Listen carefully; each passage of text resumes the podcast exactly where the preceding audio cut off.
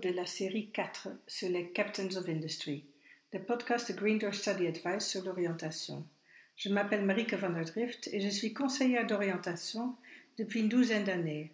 Dans les précédents podcasts, j'ai parlé de tout genre de sujets à propos des études, allant de l'abondance de choix, étudier à l'étranger, ou encore l'estime de soi et les prérequis nécessaires pour certaines études.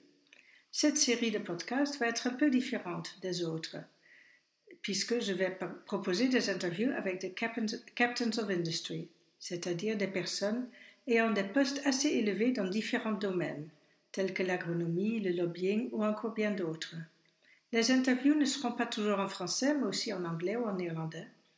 Dans le premier podcast de cette nouvelle série, j'interviewe Frédéric Bouisset, ingénieur agronome, qui vous racontera son parcours, son amour pour l'agronomie et l'innovation et vous donnera des conseils.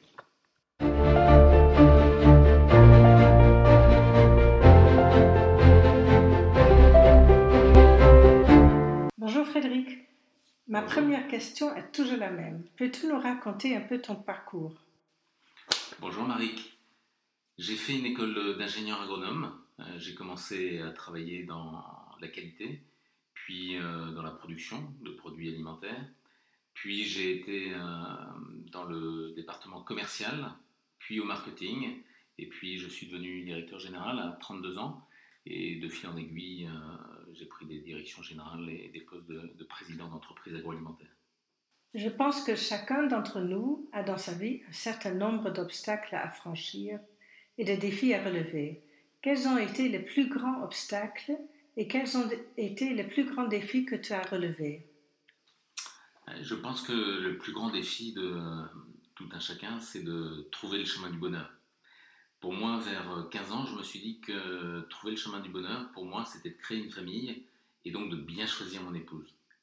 Après, les obstacles que j'ai rencontrés, ça a toujours été de percer, euh, d'avancer malgré les contraintes et d'être celui qui était euh, sélectionné pour une promotion pour euh, pouvoir en fait avancer et évoluer suffisamment pour nourrir ma famille et avoir en fait les moyens de, cette ambition de créer une famille. Par exemple, quand on habitait en Espagne et que notre cinquième enfant est arrivé, il fallait qu'on trouve une maison plus grande. Et donc, du coup, j'ai changé de travail pour pouvoir financer un, loyer plus élevé pour cette, maison et pour l'arrivée de notre cinquième enfant. Donc ça, c'était une façon concrète de voir qu'effectivement, euh, quand on a une famille qui s'agrandit, bah, il faut trouver des moyens d'avancer d'une façon ou d'une autre. L'autre jour, en parlant avec une de tes filles, j'ai dit que je pensais que tu avais une intelligence assez instinctive et que tu cherches toujours à trouver une connexion avec la personne que tu as en face de toi. Est-ce que tu es d'accord avec moi? Oui, tout à fait. Je cherche toujours à établir une connexion et à déceler euh, chez les personnes que je rencontre euh, le côté lumière et le côté obscur. Par exemple, je me souviens quand j'étais jeune, euh, que je cherchais du travail, j'ai rencontré un psychologue. Je voyais bien que la relation en fait euh, était difficile à construire. Et puis j'ai pris en fait le risque de lui poser une question sur ses chaussures parce qu'il avait des chaussures qui étaient magnifiques et que je sentais bien en fait que pour établir le lien, il fallait que je trouve une façon de, connecter il trouve que ses chaussures étaient des church, que son père portait des church, que son grand-père portait des church, et que ça lui a fait tellement plaisir que je lui pose cette question, que de fil en aiguille, il, m'a finalement, en fait, euh, la société pour laquelle il travaillait, il s'est débrouillé pour me faire une proposition d'emploi. donc c'était une bonne, une bonne intuition. Dans mon introduction, je viens de parler d'innovation et que l'innovation est super importante pour toi. Tu peux m'en dire un peu plus sur le rôle que l'innovation joue dans l'agronomie euh, ces jours-ci, s'il te plaît? Oui, l'innovation est très importante dans l'agroalimentaire. L'agroalimentaire, en fait, ça fait partie des fast moving consumer goods, comme disent les Américains, c'est-à-dire des produits en fait qui évoluent très fort en fonction, des attentes des consommateurs. Donc c'est un secteur où l'innovation est, très importante pour euh, adapter les produits aux attentes des consommateurs. Par exemple, euh, quand je travaillais chez Fleury Michon, qui fait des plats cuisinés et d'autres produits, on, avait en fait des plats cuisinés qui étaient dans des sachets sous vide, une technologie euh, qui permet de garder la saveur des produits dans les sachets, mais qui n'était pas commode pour passer au micro-ondes et le réchauffage n'était pas très commode. Et donc on a inventé tout simplement des, barquettes qui ont été une innovation euh, très importante Aujourd'hui, on trouve pratiquement plus de plats cuisinés en, sous vide. Tout est en barquette, même si le sous vide est préservé. Donc c'est vrai que l'innovation a toujours été pour moi en fait un, point important de mon travail. Quand on est PDG d'un grand groupe, comment rester humble? Quelle est l'attitude à prendre vis-à-vis des nouvelles personnes qu'on rencontre, allant des ouvriers ou dirigeants des conseils d'administration Mon père disait toujours euh, plus le singe monte haut, plus il montre son derrière. Ce qui était une façon assez euh, illustrée de, dire en fait combien effectivement l'humilité est importante. Et dans ma famille, j'ai aussi l'exemple de nombreux de mes aïeux il y a un tableau dans, la pièce à côté qui montre l'un d'entre eux devant un château hein, qui avait bien réussi et qui s'était peut-être enfermé en fait dans leur succès. Et finalement, ils ont perdu leur château euh, au jeu ou euh, parce qu'ils géraient mal leurs affaires. Donc je pense que ça, c'est des, des bons exemples que la roue tourne, qu'il faut rester humble et que finalement, à la fin d'une vie, ce qui compte, c'est les relations avec ses proches, c'est les relations avec les personnes qu'on a croisées. Donc ça, je pense que ça rappelle l'humilité. Donc moi, j'ai été assez marqué par, mon expérience de, ce père et puis de mes aïeux qui euh, m'a bien dit en fait que l'humilité est absolument critique. Quand on travaille beaucoup, parfois notre santé y prend un coup aussi. Qu'est-ce que tu fais pour rester en forme? Je sais que tu cours souvent et non pas seulement derrière les résultats de l'entreprise. Je veux dire avec cela au niveau de la santé physique. Oui, quand j'étais petit, mon père m'a appris la plongée sous-marine. Il aimait beaucoup la plongée sous-marine en apnée. Et donc, euh, quand j'avais 5, peut-être 6 ans, il m'a appris à passer sous un rocher, profond sous l'eau, hein, pour à la fois en fait bien gérer sa respiration et gérer sa peur. Et ça, j'ai trouvé en fait que c'était très euh, utile pour moi. Donc, j'ai fait beaucoup de plongées en apnée. Puis après, je suis passé à la course. Ce que j'aime beaucoup, en fait, c'est l'idée de, trouver dans, ce sport le, sens de la discipline pour euh, garder comment dire, une bonne, bonne efficacité dans son, dans son sport, la respiration, et puis aussi sentir euh, la zone rouge, hein, bien sentir en fait quand on tire trop fort sur euh, son battement cardiaque ou sur son énergie, et voir en fait qu'effectivement il y a des zones rouges et que donc il faut savoir les anticiper suffisamment pour revenir en fait euh, au bon niveau.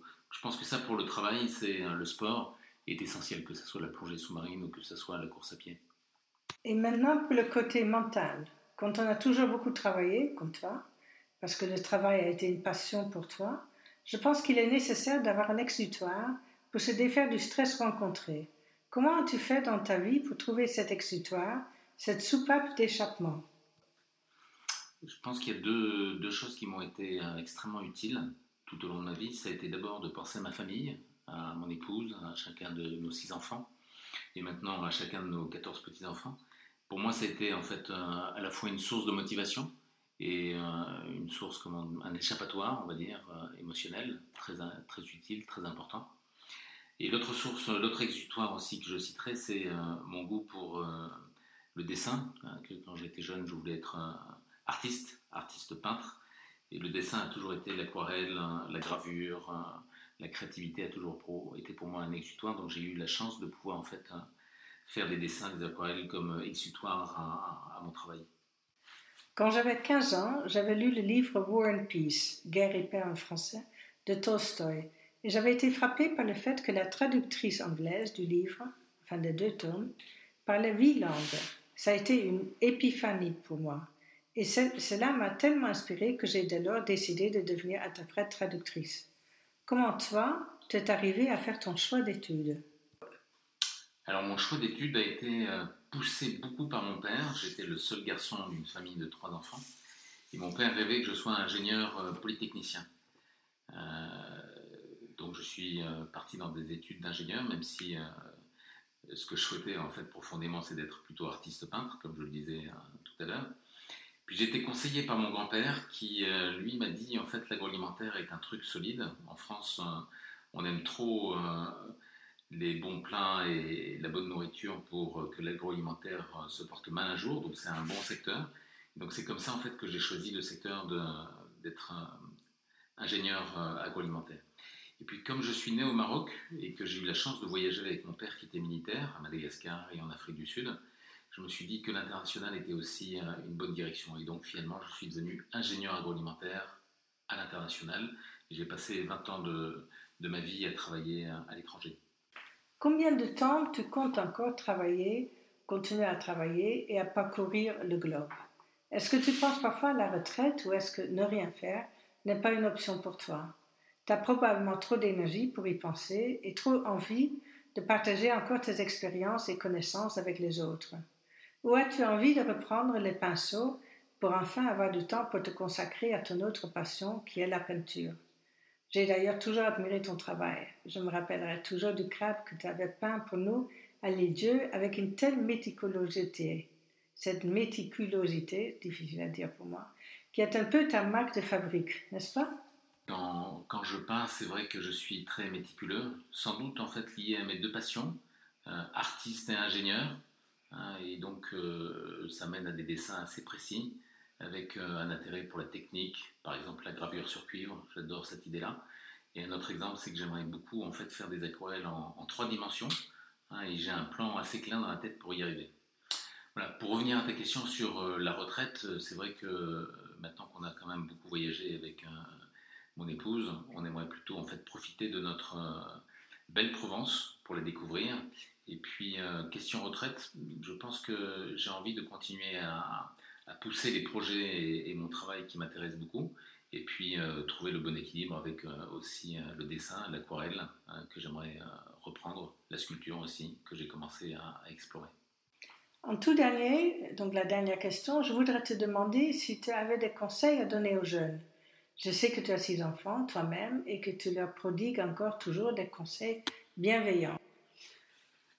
Oui, euh, alors pour les, pour les conseillers jeunes, peut-être avant de, dire quelques conseils, ce, qui est vrai, c'est que euh, j'ai pris il y a deux ans une orientation pour être euh, plutôt conseiller en stratégie pour des entrepreneurs.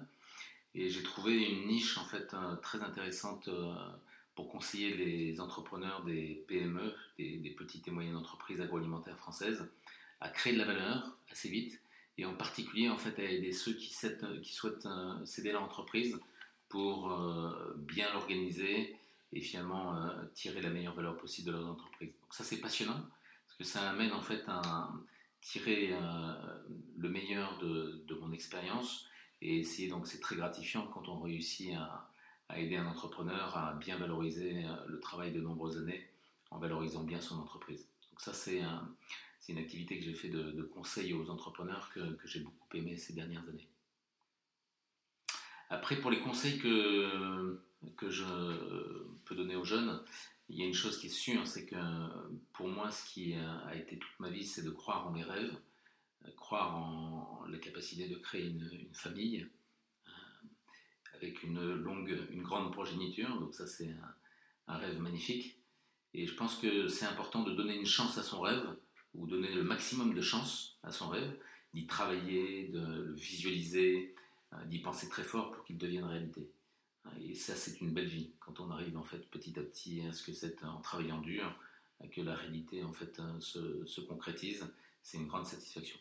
Puis bien sûr, ne jamais lâcher, hein, parce qu'il me semble que euh, un homme ou une femme sans rêve ou sans projet n'est plus bon qu'à mourir finalement, comme disait, je crois que c'est un, euh, comment il s'appelait ce philosophe C'était pas Sartre, c'était un autre philosophe qui disait ça, et c'est vrai que c'est un point important. Donc les rêves, euh, il faut y croire, il faut les nourrir, il faut les entretenir, et c'est un conseil en fait que je donne aux jeunes d'y croire, donc donner une chance pour bien identifier son rêve, voir celui qui est un rêve vraiment fort, vraiment euh, central pour eux, et puis donc lui donner toutes ses chances.